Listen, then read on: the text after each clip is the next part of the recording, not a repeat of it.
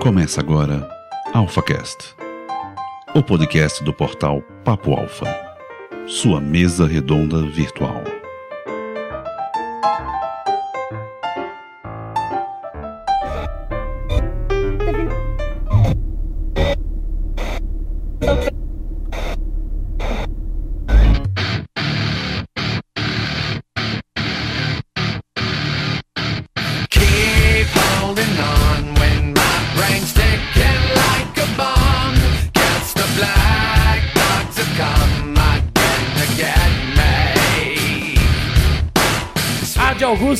Perangusta, Alfas! Bem-vindo ao seu lugar para líderes! Está pronto para virar a sua cabeça? Está pronto para remexer as suas bases? Então venha ser um alfa monarquista!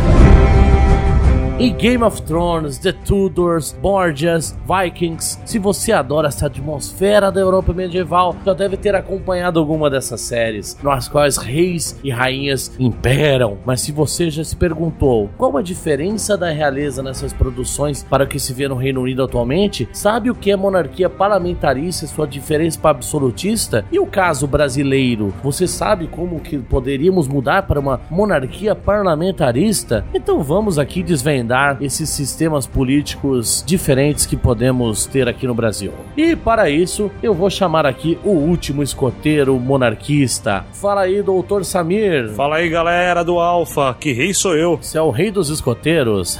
É, mas sou Sabir Reis. Ei. o rei do Baden Powell. E o rei também do Tourcast. Vamos, vamos lembrar também de entrar lá no podcast do Samir, o podcast de turismo mais legal do Brasil. E também junto estamos aqui com o nosso querido Wagner Ramos, aquele cara que não é nazista. Exatamente. Salve, salve galera, tudo bem? E o 15 de novembro foi o primeiro 7x1 do Brasil. Esse aí foi bom, esse foi interessante. Mas é isso aí, vamos começar lá, vamos para esse papo gostoso sobre política. Para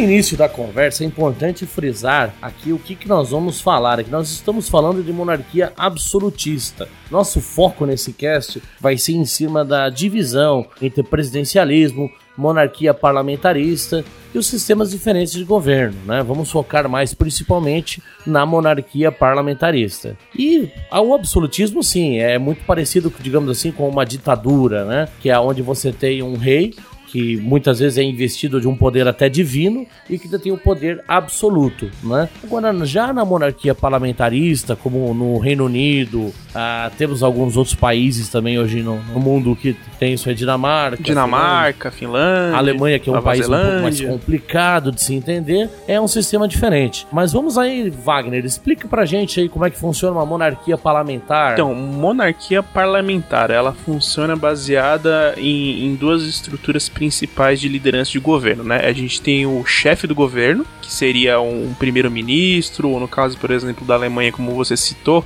que ela se aproxima mais de uma estrutura de governo da Rússia, que é um chanceler, e na Rússia a gente tem realmente o primeiro-ministro, mas uma figura um pouco mais focada no sistema político e econômico. Na monarquia parlamentarista a gente tem essa mesma estrutura, só que também tem a figura de chefe de Estado, que é o monarca, né? Então o parlamento, que é votado através de um voto direto público, né, pelas pessoas, um voto democrático, elas elegem os representantes do parlamento e, os par- e o parlamento ele tem duas funções principais. Ele tem a função de definir quem que vai ser realmente o chefe do governo, quem vai ser o representante do governo, seja um primeiro-ministro, seja um chanceler, como é o caso da Alemanha. E também ele tem a função de monitorar e organizar as leis segundo o que o monarca ele defende em termos de constituição. Então, se por exemplo tem a questão do chefe do estado, que é o monarca, se por acaso ele começa a corromper a lei através de uma, de uma má administração, se por acaso ele começa a ter intenções de dissolver um congresso, dissolver um parlamento, ou ele tem conflitos diretos com o primeiro-ministro, o parlamento ele tem a função justamente de conseguir administrar isso e deslegitimizar ou não o monarquista,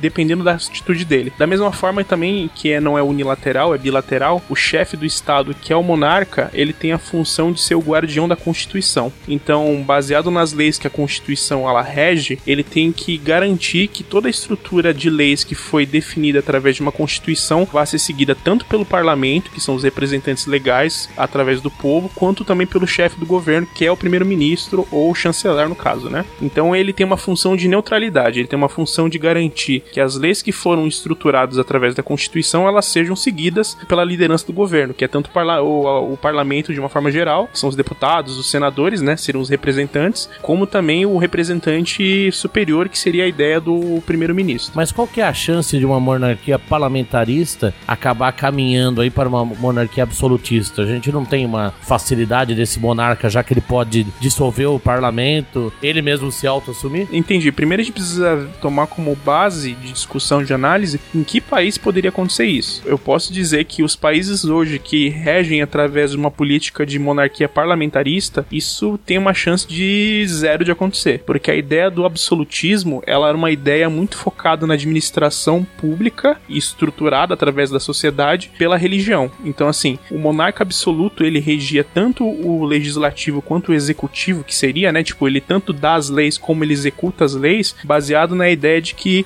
Deus, né, ao- provavelmente muito ligado ao cristianismo, ou até mesmo a religiões muçulmanas, como é o caso da Arábia Saudita, que tem um monarca também, uma força divina deu àquele monarca ou aquele imperador a autoridade divina de comandar aquele grupo de pessoas. Mas hoje, no século XXI, isso você já não acontece mais. Hoje, é, e desde a época da Carta Magna na Inglaterra, com as influências do iluminismo na França, depois da queda dos reis, que teve toda aquela, né, aquele corte de cabeças, o monarca ele criou uma adaptação em termos de participação dentro da política do país. Então ele se tornou mais como uma representatividade no sentido simbólico, em alguns casos, como é, por exemplo, no Japão, como é, por exemplo, na Inglaterra, e também em muitos casos, como é na Suécia, na Noruega, até mesmo no Canadá, como uma figura que é, exerce uma função de guardião da Constituição, como eu tinha mencionado. Então ele fica como uma figura de neutralidade, onde dentro do parlamento você pode até ter uma polarização em termos de posicionamento, orientação política, mas ele garante que as pessoas que estão representando o povo sigam a regra do jogo. Então, independente do que aconteça dentro do parlamento, não acontece o que pode acontecer hoje aqui no Brasil, onde você tem uma sangria em termos de corrupção, onde você vê que existe várias manobras políticas que têm intenção de mudar a Constituição através das PECs, para justamente muitas vezes influenciar e até mesmo empurrar leis de interesse por um grupo específico, sem que haja realmente um guardião que impeça que isso aconteça. Hoje, na República que a gente tem hoje, a ideia seria que o Supremo Tribunal fosse esse guardião da Constituição, mas ele é tão partidário quanto qualquer um dos representantes do Senado, da, da Câmara dos Olha o Deputados. esquerdista falando aí, contra a reforma trabalhista, é fogo. Não, né? na verdade eu sou a favor, né? Mas tudo bem.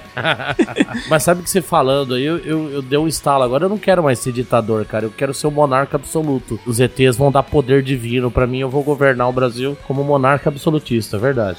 É, mas é bem difícil, cara, acontecer esse tipo de coisa e pra não dizer impossível. Deixa eu chegar nos 40 anos, vocês vão ver. E Samir, Samir, meu querido, você que gosta muito do esquema monárquico também, ou do esquema presidencialista, é, me fala, o que, que você acha aí desse esquema de monarquia parlamentar, da questão presidencialista? Cara, eu vou lembrar um pouco do ano de 93. Isso, eu era criança, né? Quando a gente teve no Brasil, né, é, já estava previsto que haveria um plebiscito, um plebiscito para poder escolher, para que a população escolhesse se ela queria ficar dentro de um regime monárquico ou republicano. E além do, do regime, também tinha que escolher o sistema, se ia ser o sistema parlamentarista ou presidencialista. E aí eu lembro, cara, que teve uma campanha muito forte dos dois lados. No primeiro momento, a mídia, não sei se é possível a gente resgatar alguma propaganda da época e tudo mais, mas assim, nos primeiros momentos eu lembro que dava a impressão de que a monarquia ia vencer. E assim, pela primeira vez, depois de muito tempo, as pessoas começaram a se questionar quem eram os herdeiros na linha linha sucessória, né? E ficou uma, uma dúvida muito forte na cabeça das pessoas, né? O que, que fazia o regime monárquico, o que, que era o regime parlamentarista, porque até então a gente não tinha.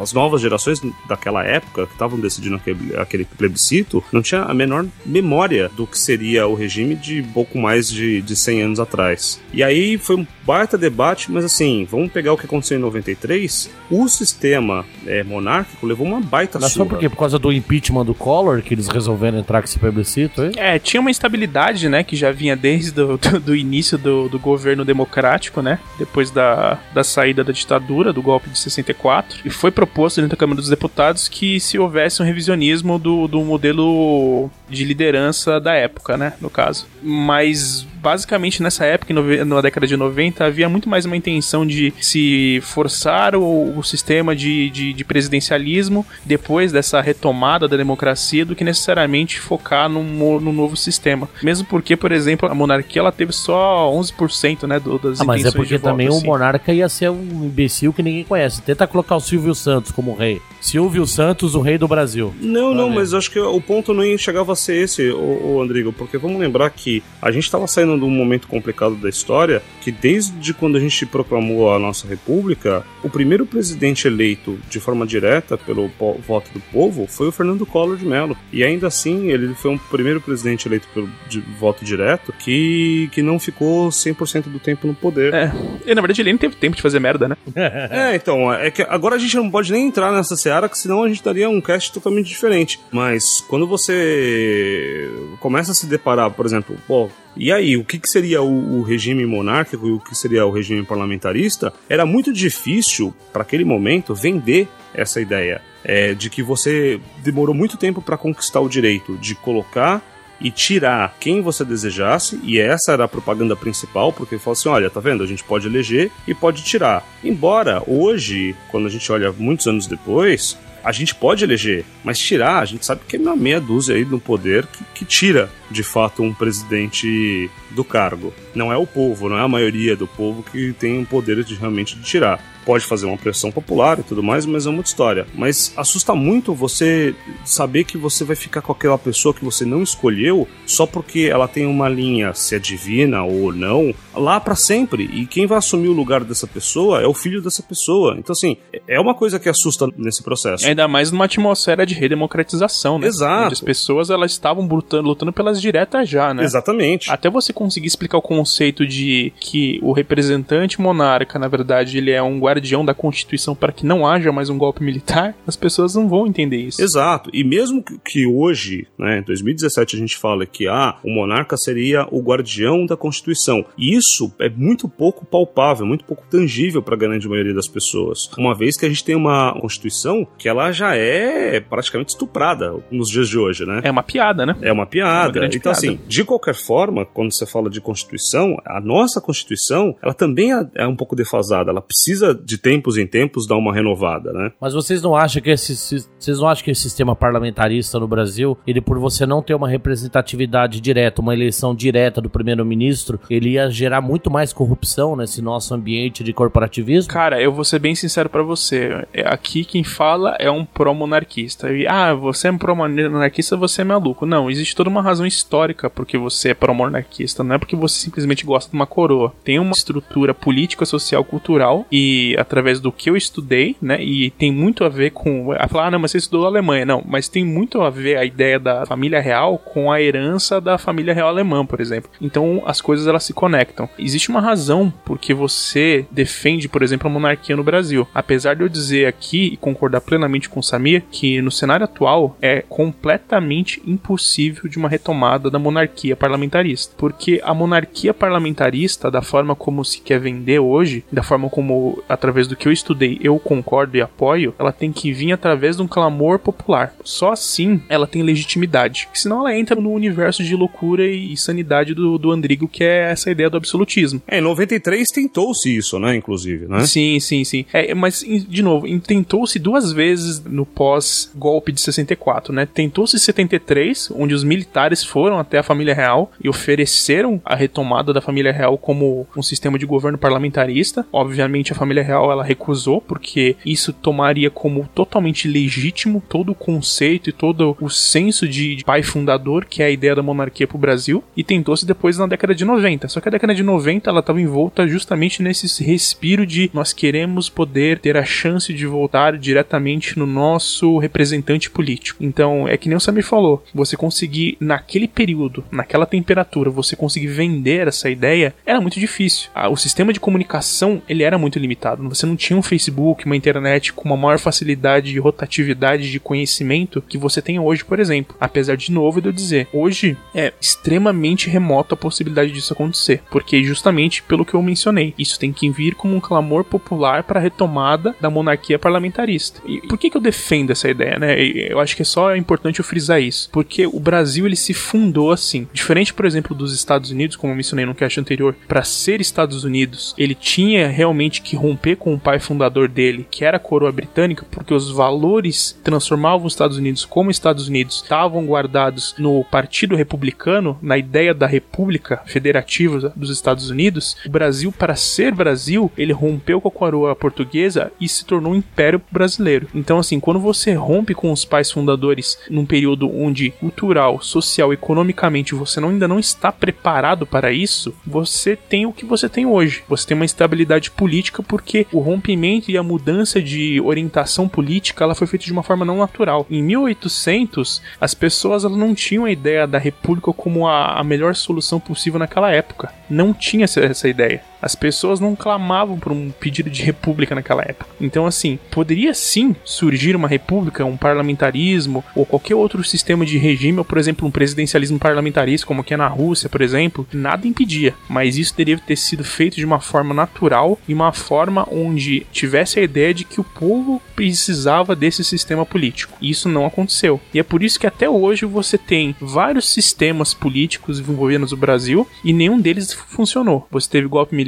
você teve vários presidentes, não teve nenhum presidente desde o processo de redemocratização que não estava envolvido em corrupção, que não estava envolvido em escândalo, absolutamente nenhum. Então, mas só um ponto aí que vale a pena a gente pegar um fato histórico, quando a gente compara o que teve de independência americana, que foi conquistada na base da porrada, a independência e o reconhecimento do Brasil como império, ele foi reconhecido também mediante um pagamento que o governo brasileiro, na época, fez para Portugal. Porque se não tivesse E não tido... só isso, e houve conflito militar também. Uma coisa que as pessoas. Elas... Não, houve, mas, mas é engraçado que houve depois. Não, né? houve durante, na verdade. Havia uma resistência, principalmente na região do Nordeste brasileiro, que não admitia que o Brasil rompesse com Portugal. Marx, coloque nos comentários os livros que eu li a respeito da monarquia brasileira, principalmente os livros do Heitor Lira, que ele é um historiador e um diplomata, considerado um dos melhores diplomatas do Brasil. Foi o primeiro diplomata brasileiro que teve acesso aos registros históricos e econômicos da época da monarquia nos palácios e nos museus do Império Brasileiro, tanto em Porto Alegre quanto no Petrópolis. Parece simplesmente que o Brasil pagou uma dívida imensa e não houve esse conflito. Mas esse conflito foi um conflito mais de brasileiros contra brasileiros que de portugueses. Sim, né? mesmo porque na época que houve esse conflito, Portugal passava por um processo. É, na verdade, ele- eles, é, eles falam que são lealistas, né? Eram pessoas que estavam ligadas à coroa portuguesa, ou herdeiros de portugueses, ou filhos de portugueses, que não admitiam esse rompimento. Diretamente, Portugal, nem se ele quisesse, ele conseguiria intervir diretamente no Brasil, porque ele passava por uma crise política extremamente grande, onde o Dom Pedro I teve que voltar para Portugal para poder conseguir garantir que a filha dele retomasse o poder, porque houve um golpe de Estado lá no, em Portugal. Então, assim, já havia um processo de instabilidade política no, no próprio Portugal.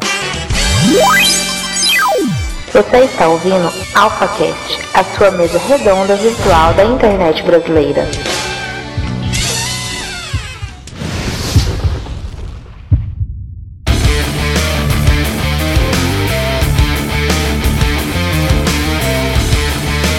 Acho muito legal essa sua defensoria aí da monarquia. Até isso aí nos torna o cast mais heterogêneo do Brasil, porque tem um ditador, um monarquista. Só falta o Samir falar que ele é petista agora. Mas uma coisa que ainda não consegue me entrar pela minha cabecinha, Mr. Wagner. Qual que é a legitimidade de um governo monárquico que foi feito uma coisa totalmente um acordão do Dom João com o Dom Pedro, que depois teve um outro cara que foi largado com cinco anos aqui que não sabia nem o que, que era, que era o do Pedro II, e depois quando houve a República ele falou, ah, legal, legal, é isso aí, tô com meu dinheiro, foda-se o Brasil. Onde que tá a, a legitimidade dessa família Orleans de Bragança? Então deixa eu te explicar. A legitimidade que você está mencionando sobre hereditariedade e, e liderança de um país. Não, eu quero saber onde é que tá o gosto dele pelo Brasil. Cadê a guerra? Cadê o sangue? Então, deixa eu só explicar então. A legitimidade está baseada na mesma estrutura de que qualquer outro país que foi monarca na Europa. Você tinha princesa russa governando a Inglaterra, você tinha príncipe inglês governando a Alemanha. O fato do governo brasileiro, em termos de império brasileiro, ter sido iniciado através de uma independência com os pais fundadores que são herdeiros portugueses, isso não tira em nenhum momento a legitimidade brasileira dele ter sido um governo, um império brasileiro. Isso não tira, porque querendo ou não, você sempre vai ter uma herança familiar, uma herança política com outro país, porque não dá para você brotar um brasileiro do nada. O ponto que eu defendo em termos de monarquia parlamentarista e de monarquia é porque o Brasil foi fundado como um império. O Brasil não foi fundado como uma república, como foi os Estados Unidos. O Brasil não foi fundado como um, um império, como foi a Alemanha. E a Alemanha, ainda diferente do Brasil, ainda ela sempre bebeu do parlamentarismo, onde tinha um representante do parlamento e tinha o Kaiser, mas ela sempre teve esse pé ali. O Brasil ainda estava se redescobrindo, estava se desenvolvendo em termos políticos, sociais e econômicos. O Brasil ainda não sabia exatamente o que ele queria. E quem guardava, quem garantia que o Brasil fosse se estruturar e fosse evoluir para onde quer que fosse, seja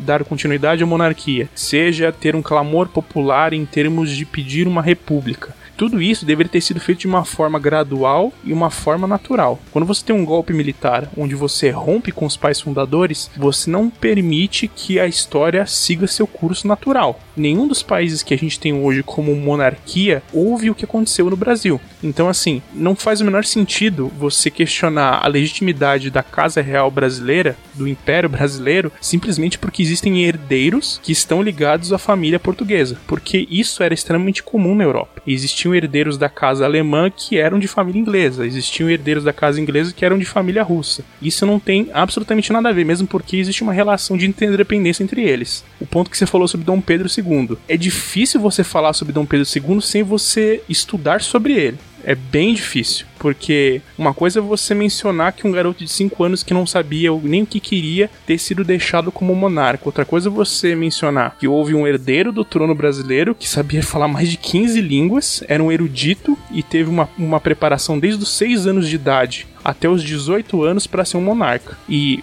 o fato que ele se tornou monarca foi justamente porque estava acontecendo um cosplay de presidencialismo no Brasil no período regencial. As pessoas elas têm a tendência de falar mal da monarquia, falando que houve corrupção, falando que houve instabilidade política por causa do período regencial. Quando Dom Pedro I, por que, por que, que ele não brigou na hora de sair então? Por que, que ele entregou tão fácil assim o governo? Primeiro que o Dom Pedro não entregou o governo. Ele garantiu a sucessão e a representação regencial para que ele pudesse voltar para Portugal para resolver o problema que eu mencionei para você agora há pouco, que era justamente resolver a questão do direito de trono da filha dele. Tava sendo negada pelo Dom Miguel, que era o irmão dele. Mas eu não digo Dom João, digo o Pedro II mesmo. Por que, que o, o Dom Pedro II ele entregou o governo tão fácil assim para os republicanos? O Andrigo, posso só puxar um gancho um pouco antes, senão a gente vai avançar um ponto da história sem só ter discutido uma coisa. Ô Wagner, quando a gente, é, colocando até uma, uma observação, né? Os Estados Unidos, eles não foram formados, não, não, eles não nasceram dentro de um sistema republicano. Vamos lembrar que eles eram uma colônia, como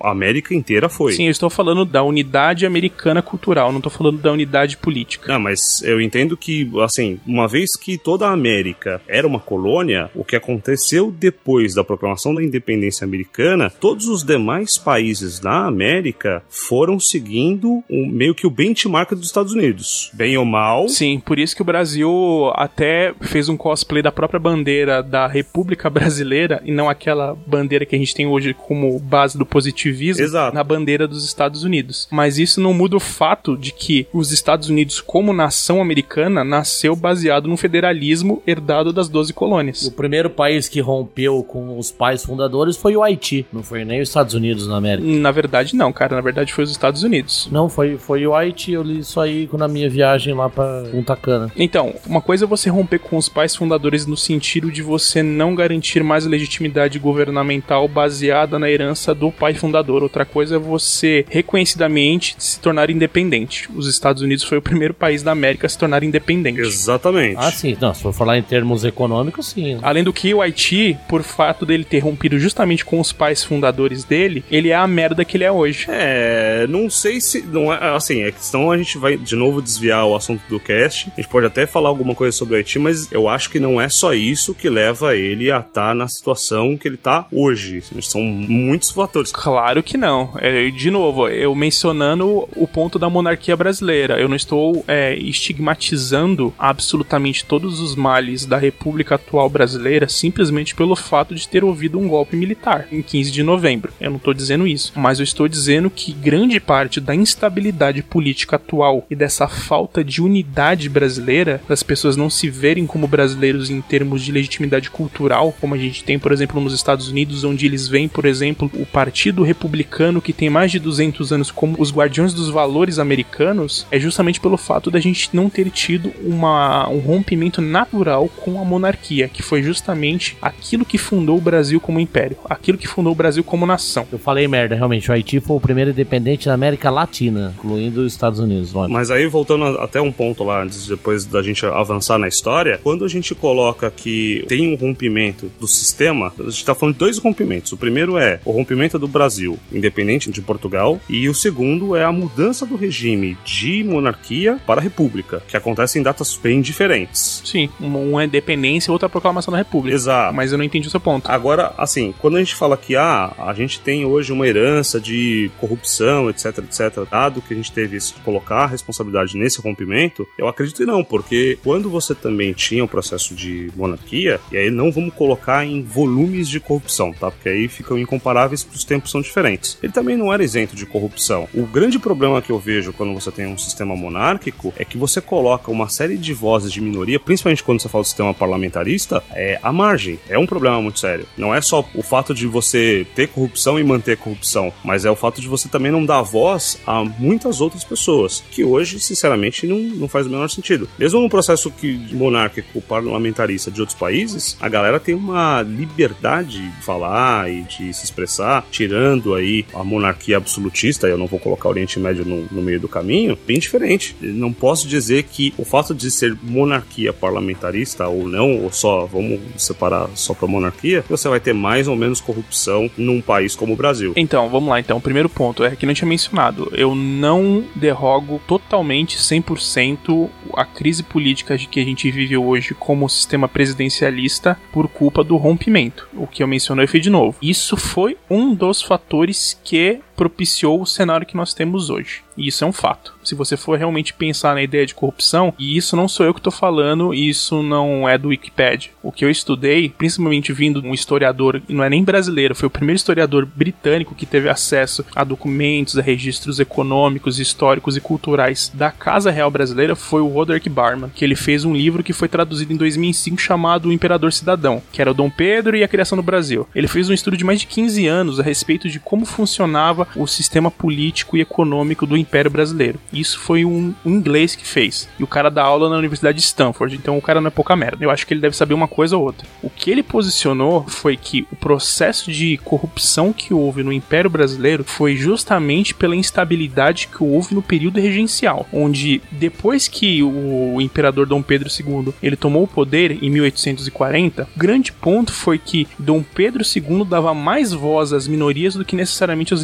latifundiários. No sistema que nós tínhamos na época do Dom Pedro II, a gente tinha duas estruturas principais. A gente tinha os liberais, que não são liberais tipo rei hoje, são liberais mais voltados para a esquerda, só que naquela época eles não chamavam de esquerda, tanto que hoje nos Estados Unidos se você chama um cara de liberal, você quer chamar aquele de esquerda. Era bebia muito dessa ideia. E você também tinha os representantes da Câmara dos conservadores, que eram pessoas que tinham a estrutura e a, a, a visão política e econômica como era na Europa, por exemplo. Quando Dom Pedro tomou o poder, ele teve que lutar com três grandes crises. E não era simplesmente só a escravidão. E você conseguir tirar também, isso é um ponto bem importante, um regime totalmente escravocrata e agrícola, como era do Brasil, por um regime capitalista em menos de 49 anos, isso é um milagre. Tem tantos fatores que eu posso enumerar aqui que podem mostrar que é quase que impossível fazer isso, mas ele conseguiu fazer boa parte do tempo que ele tinha. Teve a questão Christie, que nem o Andrigo mencionou, que foi quando teve uma crise diplomática com a Inglaterra. Teve a questão da, da cisplatina, quando o Brasil ele teve uma, uma gran, um grande incidente diplomático com a Argentina, porque a Argentina queria justamente todos os recursos minerais e recursos naturais que tinham no Rio da Prata. Teve a Guerra do Paraguai. Teve uma série de fatores que, durante a liderança do governo de Dom Pedro II, ele sempre prezava em tentar resolver a coisa da forma mais diplomática possível, até um ponto, por exemplo, quando aconteceu a Guerra do Paraguai, que não tinha que ser feito. E ele sempre tentava dar voz às minorias. Era justamente por isso que um dos principais eh, mentores dele, que era o Rafael, ele era um ex-escravo, líder e, e que lutou na Guerra da Cisplatina, por exemplo, contra a Argentina. E ele sempre acreditava que o sistema que tinha no Brasil escravocrata era um sistema ultrapassado e um sistema que tinha que ser mudado. Ele sabia que ele tinha primeiro que lutar. Mas não fazia nada pra mudar, o Wagner. Mas ele não fazia nada pra Como ele não mudar. fazia nada pra mudar? Ele fez duas grandes coisas, cara. Ele engrossou a voz, principalmente no período da América, quando tinha a guerra de secessão nos Estados Unidos, impedir que houvesse tráfico negreiro, quando principalmente a Inglaterra falou que não ia mais eh, permitir isso e que ia atacar navios estrangeiros que permitissem o tráfico negreiro. E graças ao posicionamento de Dom Pedro II, ele quase que conseguiu erradicar o tráfico negreiro, depois é que ele teve que lutar internamente contra a resistência escravocrata, que era justamente aplicando a lei do ventre livre e depois a lei áurea. E você falar pra mim que ele não fez absolutamente nada, Não, ao contrário. O que acontece é o seguinte: quem comandava o processo escravocrata no Brasil sempre foram os barões do café, que são, eram os maiores ah, interessados e os maiores impactados com a mudança desse processo. Mas quando eu digo o seguinte, ah, a gente tá falando que o Dom Pedro II ele foi o governante que ficou o maior tempo no poder, 49 anos, certo? 48. Não foi 49? É porque o primeiro ano, na verdade, ele tava ainda no processo de transição regencial. Então, tecnicamente, não se pode considerar 49 anos. É, mas independente de se era um processo regencial ou não, ele era a figura que estava à frente do país. Não, porque na verdade quem ainda tinha liderado o primeiro mês de entre agosto e entre junho do ano seguinte foi um regente ainda, que era um dos regentes que estava permitindo o conflito no norte do Brasil. Não, tudo bem. Num período de quase meio século, 300 dias não vão fazer diferença, percentualmente falando. Quando a gente fala que muito pouco se fez em relação a isso, é que mesmo quando você faz a liberação das primeiras leis, que aí você vai ter a lei dos sexagenários quanto a lei do ventre livre, e depois, por último, a lei áurea, é muito pouco para tanto tempo. Mas assim, de qualquer forma, quem comandava esse processo e tinha a pressão, não era dele, era de quem comandava a economia do país. E os Estados Unidos também, né? Os Estados Unidos ele não apitava em nada. Os Estados Unidos estavam numa guerra de secessão que não conseguia nem conseguir resolver os problemas internos, cara. Mas ele fazia uma bela pressão aqui pra você poder. Até porque ele precisava de mercado consumidor também pra indústria nascente lá. Não, ele, o Andrigo, nesse momento, ne- nessa época, ele era um país consumidor. Vamos lembrar que quando a gente tá na época da monarquia, 70% de toda a economia do Brasil estava baseada em um único produto, cara. Era café. Então, assim, 61%. Mas mesmo assim, mesmo se a gente for falar da manufatura americana, que era pouca, tinha manufatura dos produtos ingleses. mas o Brasil não era um, um país consumidor, cara. Então, mas eles queriam tornar o Brasil país consumidor. Rodrigo, uma coisa, os Estados Unidos, ele era um país tão exportador de recursos naturais como o Brasil, cara, nessa época. Os Estados Unidos não apitava porra nenhuma nessa época, cara. Tanto que ele teve uma cisão de sete anos com a Guerra de Secessão que o Sul não queria de jeito nenhum que o governo do Lincoln permitisse que houvesse a abolição da escravatura, porque todo o sistema agrícola do Sul dos Estados Unidos estava baseado no, esquema, no sistema de escravos. Então, se eles tivessem que assalariar todo mundo, boa parte dos latifundiários de venda de algodão, principalmente, e foi essa uma época que o Brasil começou a vender muito algodão para a Europa por causa da guerra de secessão, do que é, garantir que mantesse do jeito que tava lá. Então, assim, os Estados Unidos não fazia porra nenhuma, Mas cara. a, mas a Inglaterra fazia. A lei Bill vie- veio da Inglaterra. Sim, ela teve influência, mas ela teve influência com relação ao tráfico negreiro. Ela tinha é, intenção de abolir o tráfico negreiro nas Américas. Que aboliu, que inclusive aboliu, né? Sim, Então, mas a gente pode colocar que a maior influência pra acabar a escravidão no Brasil não veio do Dom Pedro, veio de influências externas. Exatamente. Sim, isso é inegável, só que eu tô dizendo que a a representatividade do Dom Pedro propiciou que houvesse esse tipo de movimentação dentro do Brasil, cara. Sim, não, ele, é- ele era um cara modernista. com Não, não propiciou, cara. Se não fosse os navios negreiros serem bombardeados pelos ingleses e as constantes ameaças, não teria mudado, cara. Tanto que o Brasil foi o último país no mundo a abolir os escravos. Sim, por causa dos latifundiários. É, mas não, não vamos dizer que ah, o, o rei ele era o principal cara que ajudou a articular e se não fosse a presença dele, isso não teria saído. Isso não é uma verdade. Ele, não, ele era um cara progressista. Porque se fosse uma verdade, a gente não tinha sido o último país a, a ter abolido seus escravos. Baseado no que eu estudei, de novo, nesse historiador que eu estou mencionando pra vocês, no registros históricos que ele estruturou na pesquisa histórica dele, houve uma queda de 15,2% do sistema de escravidão é, ilegal no Brasil. Mas não por causa do monarca. É isso que o Rodrigo falou. Se não fosse a pressão externa, Cara, houve a pressão externa, mas houve a pressão interna por parte do monarca. Não, ele era um cara progressista, isso a gente tem que, que falar, realmente. Que é tanto que ele, ele andava em conversas com o Gambel, né, que era amigão dele. E tanto que propiciou o surgimento do Visconde de Mauá, do, de Não, a vários- família real, ela, ela indenizou, ela pagou, quando houve a assinatura da Lei Áurea pela Princesa Isabel, ela indenizou uma pancada de latifundiários para que eles conseguissem deixar de fazer tanta pressão para conseguir aprovar a lei contra a escravidão, cara. Foi mais de 500 milhões de réis de cruzeiro na época lá. esse negócio de comprar porque o- voto não é o- de hoje, então, certo?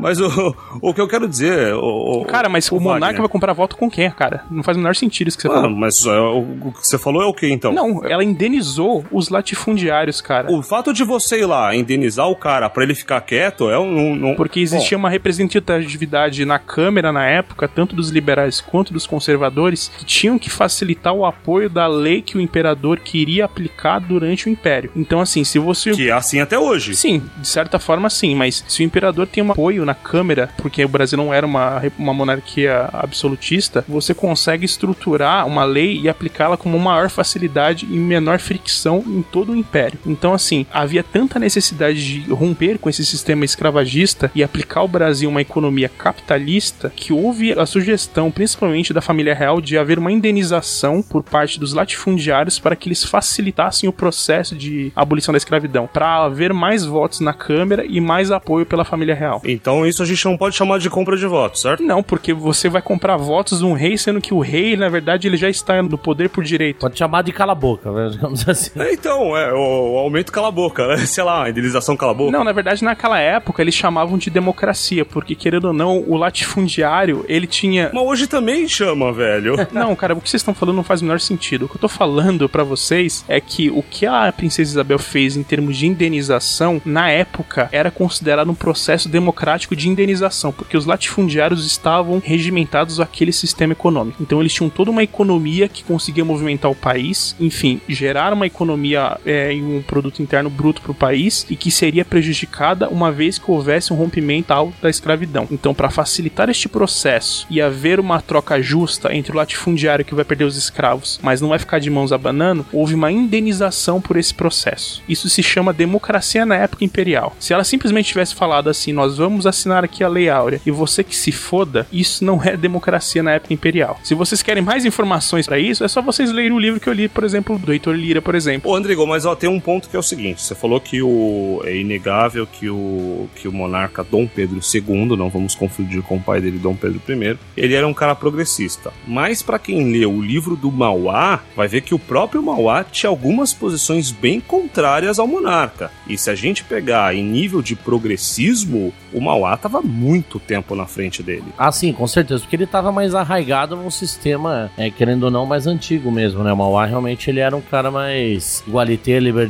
liberté, fraternité, né? Não, não vou dizer tanto isso também não, mas assim, é, se a gente pegar quem traz a primeira iluminação pública para a cidade do Rio de Janeiro é, e de São Paulo, não foi o Monarca, foi o Mauá. Quem traz a construção da ferrovia e os primeiros cabos telegráficos também não foi o Monarca, foi o Mauá. Não, a, a primeira ferrovia em Petrópolis foi, foi o imperador, cara. Aí eu acho que já tá misturando um pouquinho as coisas já. Cara, assim, ó, se eu fosse você, eu lia o livro do Mauá. É um livro denso, difícil. Se você quiser, eu posso te entregar então mais três livros pra você ver isso. Então, o livro que você leu, eu não sei se ele teve acesso aos registros históricos econômicos da Casa Imperial Brasileira. Os livros que eu posso te sugerir, o historiador, tanto o inglês quanto um brasileiro que é o Heitor Lira, eles tiveram acesso. Mas ele- o, tanto o Mauá como o Pedro II, eles eram aliados, né? Sim, o, o Mauá, ele foi o primeiro, um dos primeiros, é, uma das primeiras figuras de alta representatividade da sociedade brasileira que foi contra a queda do imperador brasileiro, cara. O Marechal Deodoro, ele era contra, ele era monarquista. A República Brasileira é tão ridícula que ele proclamou a República dando vivas ao imperador, Pra você ver como era ridículo o processo. A junta militar que tinha se subelevado graças à Guerra do Paraguai,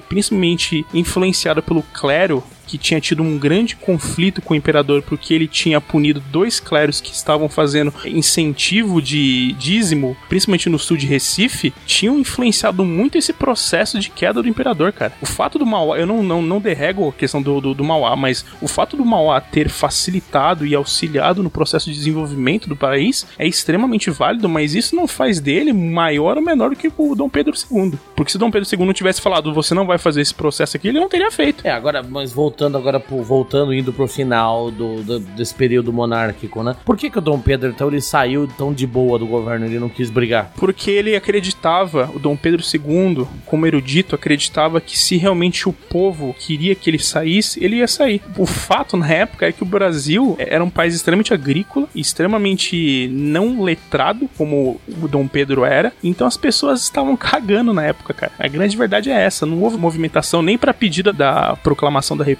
mas tão pouco do afastamento. Tanto que isso sugeriu na época que se a família real é brasileira, ela não aceitasse o exílio na Europa, eles iriam fuzilar toda a família. E aí sim começou uma mov- movimentação. Sim, de novo, eu posso depois eu vou entregar para vocês pelo menos sete livros de história para vocês verem que pode se fazer história sem nenhum tendencialismo à esquerda ou à direita. Ah, mas aí a gente tem que fazer um intercâmbio de livros, certo, ô, ô, Wagner? Você tem que ler o livro do Mauá, porque, cara, você vai mudar algumas coisas aí dentro da sua perspectiva. Esse livro do Mauá, que é ele mesmo que escreveu? Não, não é não, cara, mas é um livro muito bom. Chama Mauá, o Barão do Império. Inclusive, o cast do tema cast que fala sobre o Mauá é baseado nesse livro. Sabe o que é legal? O escritor do livro Mauã, o Barão do Império, que é da Companhia dos Reinos, que é o Jorge Caldeira, ele escreveu também sobre o Lamarca, né? Ah, mas o que, que uma coisa tem a ver com a outra? É, depois então eu te mando então uma referência de um bom livro sobre o Lamarck que você vai entender então qual que é o tendencialismo dele falar do Mauá. Não que, de novo, eu não digo que o Mauá não teve uma representatividade importante no Império Brasileiro, muito pelo contrário, ele foi uma figura extremamente importante. Mas o que eu tô vendo, principalmente do teu lado, Samir, é que você quer subelevar o Mauá em termos do Dom Pedro II, sendo que em nenhum momento os dois estavam brigando por participação em termos de progressista na época. Uma frase do Dom Pedro II falava justamente isso: nenhum imperador governa sozinho. Então, assim, figuras como o Mauá, o Graham Bell, o Pastor,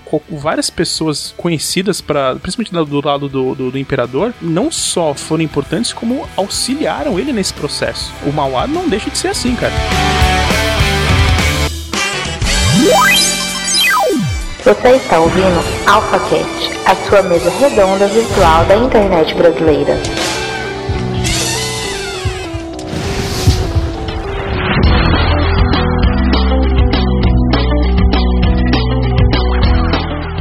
Acho que a gente falou bastante da monarquia, agora a gente podia falar do sistema parlamentarista, certo? Isso, é isso que vamos, sugerir aqui pro nosso amiguinho Alfa agora, né? Pra você entender agora o que, que seria uma monarquia parlamentarista no Brasil, né? Vamos fazer um exercício aqui de divagação. Digamos que nós tivéssemos o rei Silvio Santos aqui no Brasil. Ah, eu sou o rei e tal. É, o imperador Silvio Santos e tal. Aí o Lula é eleito, primeiro mandato, segundo mandato, a Dilma é eleita e o Brasil começa pra bancarrota. O que que faria, o que que poderia fazer no regime parlamentar esse rei Silvio Santos? Ele, se ao, por acaso, se a gente for fazer um cosplay do que aconteceu na questão do presidencialismo brasileiro, de atitudes não constitucionais da parte do PT, pensando que o PT poderia estar no parlamento, ser um primeiro-ministro, o imperador, baseado na Constituição, ele pode dissolver o Congresso, zerar o jogo e convocar novas eleições. Nova representatividade e você segue a vida. Você não precisa ficar sangrando o país como você está sangrando agora. Teria feito isso quando? No segundo, primeiro mandato de no segundo? Provavelmente deveria ter todo um processo de investigação como você tem no presidencialismo. Isso não muda absolutamente nada. Existe um, um Ministério Público que tem que fazer realmente o processo de investigação. E uma vez que fosse comprovado como foi comprovado, ele poderia fazer isso. Então, assim, você não veria Aécio, você não veria Dilma, você não veria Cunha com tanta facilidade como você vê hoje. Você não veria, por exemplo, o Lula sendo acusado e condenado por nove anos e meio de cadeia você provavelmente não vai ver ele na prisão. E, de novo, deixa eu só, deixa só, só colocar uma coisinha. Não é que eu é, é, acha que o sistema presidencialista ele é ruim. Eu não acho isso. Com certeza, por exemplo, países como os Estados Unidos, apesar dele ter um federalismo de verdade, não um federalismo de fachada como o Brasil, que é uma república centralista, ele funciona. O que eu digo é que o presidencialismo não funciona para o Brasil. Só, só esse ponto, só pra galera não achar que eu odeio o presidencialismo por qualquer lugar do mundo. Mas você acha que nesse caso, então, o processo parlamentarista funcionaria melhor para o Brasil? A tua situação de hoje? Sim, porque você consegue resolver crises em termos de corrupção e em termos de clamor do povo com muito maior facilidade. Como você tem um centralismo como a república e o presidencialismo, existe uma estrutura muito mais burocrática para você conseguir fazer uma limpeza e uma rotatividade de representantes políticos. No sistema parlamentar, ele já é feito justamente para facilitar esse processo, de você conseguir justamente através de uma constituição e através das leis, conseguir meio que fazer um impeachment com maior facilidade. Então, por exemplo, se um primeiro-ministro ele comete algum crime de corrupção, alguma coisa do gênero, o parlamento tem muito mais facilidade de junto ao monarca e junto à constituição e junto aos cidadãos resolver essa crise de uma forma muito mais fácil. Ele não precisa passar para um pro, pro, pro Senado, depois passar para não sei aonde, depois bater no Supremo Tribunal e vai e volta e pede apuração e 90 dias e mais 120 para não sei o que. Isso não acontece no parlamentarismo com tanta facilidade, entendeu? Então, mas aí o que a gente está dizendo, discussão que a gente até teve antes desse cast, o processo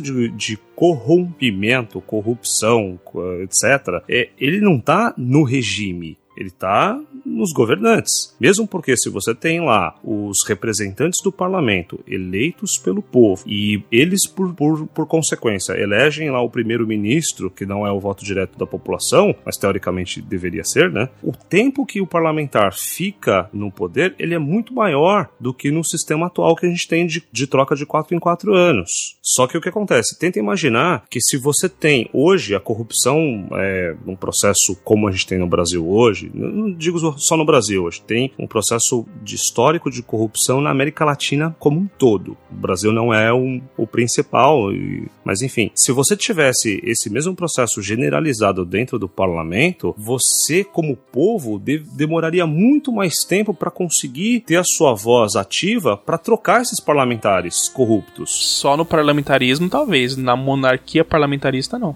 Porque eu acabei de dizer para você que o monarca. Então, por mais que ele seja o guardião da Constituição, etc, etc, ele funciona muito bem na, na, como uma filosofia. Mas na prática, para um processo brasileiro, é muito difícil de ser aplicado. Não, a burocracia que a gente tem hoje em termos de corrupção no país é porque a, estru a estrutura centralista do presidencialismo ela funciona de tal forma que o próprio corrupto, o corrupto consegue se perpetuar no poder. Quando você tem uma figura de neutralidade, você pode ser um rei, pode ser um imperador, onde ele consegue ver as leis baseadas na Constituição e consegue ver que houve um rompimento, ele tem uma liberdade de fazer uma modificação na representatividade do parlamento através de uma convocação de novas eleições, dissolvendo o parlamento com muito mais facilidade. Você não precisa depender que o próprio corrupto se tire de lá. Por quê? Porque o monarca ou o imperador, ele é uma figura de neutralidade, ele não precisa de votos. Ele só vai seguir aquilo que se está nas leis. Ô Wagner, mas aí que tá. A gente falar que o processo pode ser dissolvido com muito mais facilidade não é a solução, porque o problema tá é justamente numa construção que seja perene, que funcione. O cara pode fazer isso 300 vezes. Sim,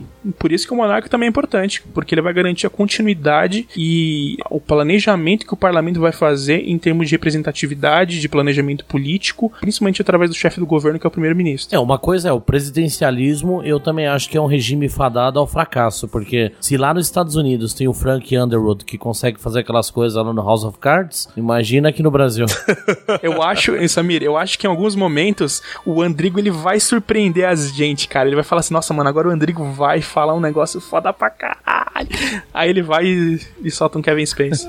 É, mas não. Ele vai lá e, e mela Mas, mas é verdade, o House of Cards, querendo ou não, ele é meio que inspirado na política americana também, né? Não, não, House of Cards ele, ele consegue ser muito mais inspirado na política brasileira, cara? Não, mas assim, se a gente for colocar que a política americana é uma das políticas mais, seria limpas, mas seria mais maduras que tem no mundo, e mesmo na política americana a gente tem todo esse jogo de poder desgraçado, Eu diria que o sistema judiciário americano ele é muito mais maduro que o brasileiro. Muito mais maduro, exatamente. Então, o- o sistema democrático também, ué. Não, mas, ô, Andrigo, esse negócio do jogo de poder, do anseio do político, né, de fazer conchavos e tudo mais, é, ele pode ser mais maduro por um lado, porque as coisas são um pouco mais organizadas do que, pô, é muito mais fácil se organizar entre dois partidos que quantos partidos, partidos a gente tem no Brasil? 60? Eu nem sei dizer quantos mais. Mas Estados Unidos, os Estados Unidos também tem mais partidos, só que eles não aparecem, né? Os Estados Unidos não é bipartidário. Eu acho que ele é bipartidário. Não, os Estados Unidos tem mais de 20 partidos, além dos democratas e as coisas. Só que eles são tão, nan- eles são tão nanicos que eles não têm representatividade. Sim, então é só bipartidário, cara. São os democratas e os republicanos. Exato, Rodrigo.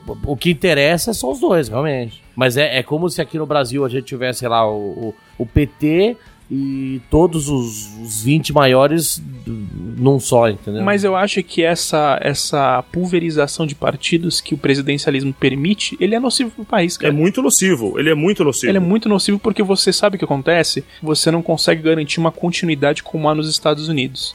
É, você começa a ter alguns momentos agora com a gestão Trump, alguns rompimentos de decisões do político anterior, como por exemplo o Obamacare, que ao meu ver, baseado na política americana como ela é hoje, o Obamacare ia ser mais nocivo do que benéfico. Mas você pode ver desde a época do Truman, de, de- da galera mais antiga, é, independente se você era um democrata ou se você era um, um republicano, sempre houve a preocupação de manter uma continuidade nas decisões políticas do país. E é isso que garante que o país vá pra frente. Como você tem hoje, como o Brasil, que você tem pelo menos uns 5 mil partidos, cada partido acha que vai ter que começar a resolver as coisas. Então, toda vez que um partido novo entra no poder, ele simplesmente vai e formata o, tudo que foi feito anteriormente e começa do zero. Só que ele esquece que ele tem de 4 a 8 anos para resolver as coisas e ele nunca termina. Então, aí vem um outro partido, vai lá, não, agora nós vamos fazer as coisas certas. E o que você tem? Por isso que o governo chinês é melhor, ditadura e acabou. Cara, eu, eu não entendo, Andrigo, qual que é a sua tara com o governo chinês, cara, com a ditadura chinesa. Eu queria entender qual que é a sua tara com a ditadura chinesa, Na- cara. Nós vamos lá aí na, na China, lá eu vou explicar pra você. Bom, segundo os chineses, eles não são ditadores, hein? Na verdade, nenhum ditador diz que é ditador. É, na verdade o chinês é uma república também, né? Só que ele funciona... na- Assim como a Cuba e Coreia do Norte. Só- É, até a Coreia do Norte, né? Só que ele funciona diferente, né? Bom, mas só pegando o gancho do, do host, dado que a gente tem 58 minutos aí de gravação, fica uma conclusão do que a gente pode deixar pro ouvinte do que foi ou do que poderia ser a monarquia parlamentarista? Fica tranquilo que vocês provavelmente nunca vão descobrir que a monarquia provavelmente nunca vai voltar pro Brasil. Não, é, isso é fato. É assim, pela surra que eles levaram no plebiscito de 93. Eu me arrisco a dizer que se o plebiscito fosse hoje, o resultado não seria diferente, ainda que com todas as informações prós e contras. Eu acho que os dois regimes possuem prós e contras, isso é inegável, como os dois sistemas, parlamentarista e presidencialista, também possuem prós e contras. Mas dado que a gente se propôs a falar da monarquia presidencialista, o que, que a gente pode deixar de conclusão do tema, pelo menos independente da opinião de cada um? Estude a história e nunca na sua vida tente definir um direcionamento político sem você considerar os valores culturais, sociais e históricos do seu país. Independente se o regime que você tem hoje ou não, ele atende aquilo que você precisa. Bom, Rodrigo, agora falando sério, cara, o que que você deixa de conclusão de- da sua parte de monarquia parlamentarista? A conclusão é que pior que tá não fica, como diria o Tiririca, né? Então, Não sei, hein, cara. Não sei não. É, então, mas ele errou, né? se a gente for colocar esses 10 países com menor índice de corrupção que o Wagner colocou na pauta aqui, todos os 10, tirando acho que a Finlândia, eles são monarquias parlamentaristas, né? Só que toma cuidado com o que eu acabei de falar. Ah, eu defendo eu sou monarquista brasileiro, eu sou monarquista. Mas não se esqueça dos fatores culturais, sociais e históricos. Não é porque todos esses países são monarquistas e eles são o menor índice de corrupção do mundo e de melhor IDH do mundo, é que 100% de certeza a monarquia, a monarquia seria aceita no Brasil e funcionaria. Às vezes o status que tá o Brasil hoje, a monarquia poderia mais atrapalhar do que ajudar. O que eu defendo é que historicamente, se o Brasil tivesse mantido a continuidade de liderança política que ela tinha na época, e se fosse necessário ter mudado de acordo com o processo natural que a população exigisse, seja parlamentarismo, seja representatividade através de uma república, as coisas com certeza estariam muito melhor do que está hoje. Quando você tem um rompimento, é que nem você chegar para uma criança de 10 anos de idade e perguntar para ela o que ela quer ser quando crescer e já pagar a faculdade dela. Era a mesma coisa pro Brasil. O Brasil tinha 10 anos de idade e os caras simplesmente decidiram que o Brasil ia ser república e foda-se. O Brasil não tinha uma estrutura política, econômica e cultural totalmente madura, diferentemente dos Estados Unidos, por exemplo. E olha que os Estados Unidos, mesmo acertando o sistema político deles, eles tiveram uma guerra de secessão que varreu o país. E ainda assim houve consequências na decisão deles com o rompimento com a, com a coroa britânica. Então, assim, tem se tem que tomar muito cuidado com esse tipo de processo, de você conseguir não fazer um revisionismo histórico achando que o Império Brasileiro simplesmente era um bando de monarca que sentava a bunda no trono e não fazia porra nenhuma. É importante você ler, é importante você procurar outras informações, procurar outros livros, porque às vezes você pode entender que muito do que está acontecendo hoje pode ser decorrente de decisões do passado. Quer dizer que a gente consegue resolver o que está acontecendo hoje simplesmente virando ao contrário? Não necessariamente, eu não posso dizer isso. Eu não sou historiador. O que eu posso dizer é que, baseado naquilo que eu estudei, o rompimento da forma como houve no processo político que tinha na época foi nocivo para o Brasil. Se foi o único culpado, é que nem o Samir levantou que é importante, provavelmente não. Deve ter tido outros fatores, teve outras situações que foram cagando o Brasil mais ainda. Mas não se pode se esquecer desses pequenos detalhes na parte da história do Brasil. Senão você simplesmente vai condenar o Brasil à eterna desgraça do mundo. Assim, sempre foi ruim, sempre errou, nunca acertou. Por quê? Por quê? Por quê? Sabe? Isso que é um ponto importante, cara. Bom, do meu lado, a conclusão que eu deixo aqui, não só esse assunto da monarquia parlamentarista, mas há outras, outros sistemas. Você poderia ter a república parlamentarista também desse, desse processo. A gente decidiu não falar aqui, porque senão a gente estenderia muito mais do que esse cast. Embora a gente debateu muito mais do que chegou a qualquer conclusão sobre o que seria esse regime. Todo mundo aqui sabe que seria impraticável hoje pelas condições, informações, etc. Eu, do meu lado, gosto de poder escolher, é, ainda que errado, quem vai me representar de tempos em tempos, até para garantir que haja uma rotatividade de pensamento na condução do país. Embora as últimas rotatividades não funcionarem muito bem, mas eh, como brasileiro eu não desisto nunca. Todas, na verdade, né? É, então, ah, cara, algumas funcionaram mais, outras funcionaram menos, né? Acho que a gente. Qual que funcionou mais? Cara, ó, vamos pegar o seguinte: ah, a gente proclama a nossa é, república em 1889, certo? A gente só pôde escolher com todas as pessoas votantes, inclusive os analfabetos, o nosso primeiro presidente com voto direto pelo povo em oi- 1989, 100 anos depois. Ou seja, 100 anos depois da proclamação da república é que a gente conseguiu eleger alguém do jeito que a gente queria. E mesmo assim a gente errou, né? Porque o cara sofreu impeachment e tudo mais. Vamos pegar aqui o Mas primeiro. será que a gente errou mesmo, cara? Ou se a estrutura econômica e social da época não permitia que a gente fosse acertar? Não, então, assim, a gente errou pelo fato do o presidente não ficou até o final, deu corrupção, deu um monte de problema. Então, assim, é, quem colocou ele lá fo- fomos nós, nós erramos. O primeiro presidente que foi eleito pelo povo, voto direto, todo mundo votando, mulheres, analfabeto, que ficou até o final. Foi FHC. E vamos dizer que dos anos 80 que a gente tinha para os anos 90, a melhor coisa que aconteceu foi a estabilidade econômica com o plano real, aí tem uma série de con- outras convenções e tudo mais. Mas como república, como governo que aprende a votar de forma direta, que não é o processo monárquico, a gente ainda está aprendendo. Então é um caminho doloroso de aprendizado, mas a gente vai chegar lá. Mas você não acha que é triste a gente ter sido a segunda maior economia da América Latina na- no século XIX e hoje a gente tá com uma no- nona economia? A gente tá tendo que refazer tudo de novo, cara? Então, cara, mas esse símbolo de grandiosidade às vezes é um processo cultural brasileiro. Esse é o maior do mundo, tem o maior campo de futebol, a maior torcida, não sei o que lá. Isso é uma coisa cultural. Eu acho que se a gente pudesse ter uma distribuição de renda melhor, direitos e deveres, né? Porque as pessoas ficam brigando por direitos iguais, mas deveres as pessoas geralmente cagam. Direitos e deveres, pra mim, podia ter uma economia do tamanho da economia da Noruega, que é- não tá entre as 10 maiores do mundo, mas tem índice de desenvolvimento, tem renda per capita mais bem distribuída, assim por diante. E por que que você, né, não que eu esteja criando um trap aqui pra você falar pra mim que o, a monarquia é melhor, mas eu queria saber sua opinião.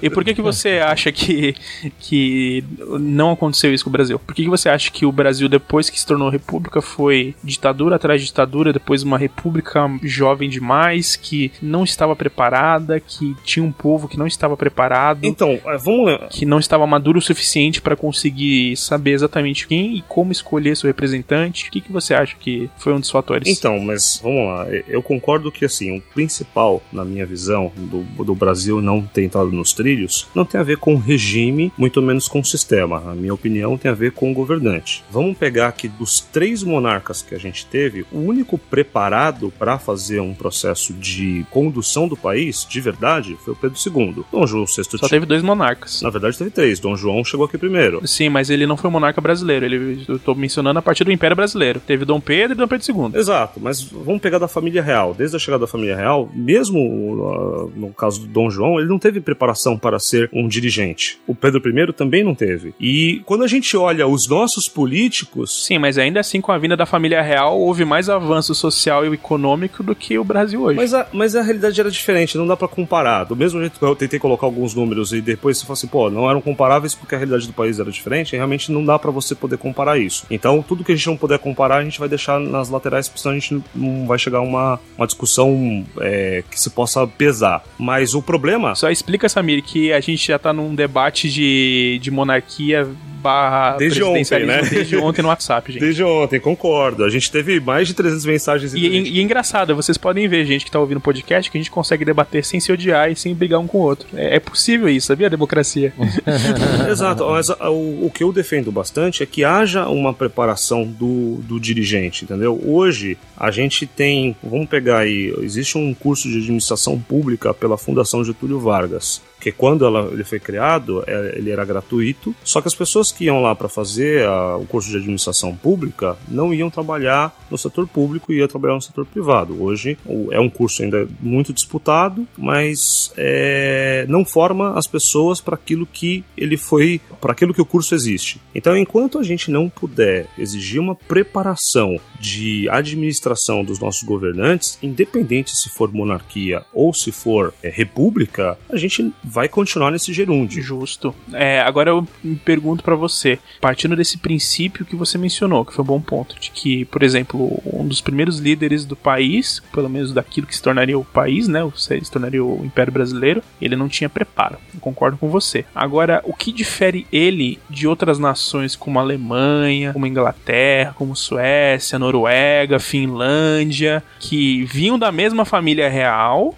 e que, por algum motivo, seja social, cultural, histórico, fizeram com que o país desse certo. Educação, cara. Educação, exatamente. Então, assim, o, a- o, que, o que tá de diferente num país como a Alemanha, Noruega, Japão, que, e vamos pegar aqui, dos últimos 50 anos, eram países completamente devastados pela guerra, e colocam eles numa posição hoje de poder jogar as cartas da economia mundial, é educação. Então, o processo hoje, é, ele é educacional. E a gente já chegou a falar em algum momento em outro cast aqui, é uma educação de base que falta, não é só uma educação acadêmica. Falta o cara falar, por favor, obrigado. exatamente. Eu acho que isso é uma boa conclusão, Samir. Eu acho que isso é uma boa conclusão. E o que a gente tenta aqui nesse cast, pelo menos, passar é aquilo que o Wagner falou. A gente consegue ter opiniões contrárias, posições políticas divergentes, mas que querem a mesma coisa. Exatamente, exatamente isso. Agora você ouvinte, não deixe que as pessoas digam aquilo que você tem que saber ou tem que fazer, cara. Não seja viúva da opinião de ninguém. Se você é monarquista, foda-se, é uma opinião sua, mas baseia-se nisso. Se você gosta do- da, da opinião do Samir, que também é muito válida, parabéns, mas não compre a opinião das pessoas cegamente. Não sejam viúvas da opinião dos outros, sabe? É, Estudem, vão atrás de mais informações, sabe? Bebam de outras fontes. debatam, Não seja né? massa de manobra. Não receba as informações que te dão e tome como verdade absoluta. Às vezes o que eu tô falando e que o Samir estamos falando nada, nada vale aqui. A gente tá só manipulando você para que você se torne chinês que nem o, o, o Rodrigo quer que todo mundo seja. É, o chinês que, que mais compra Apple no país, né? É, exatamente. Vá atrás do- da própria informação você mesmo e, e tire suas próprias conclusões. E faça isso de forma democrática, sabe? Não seja uma pessoa extremista, onde você tem uma opinião política, social, cultural e você acha que você tem que impor isso à força. Isso chama-se ditadura e a gente já viu em alguns casts pra trás que isso não dá muito certo, né?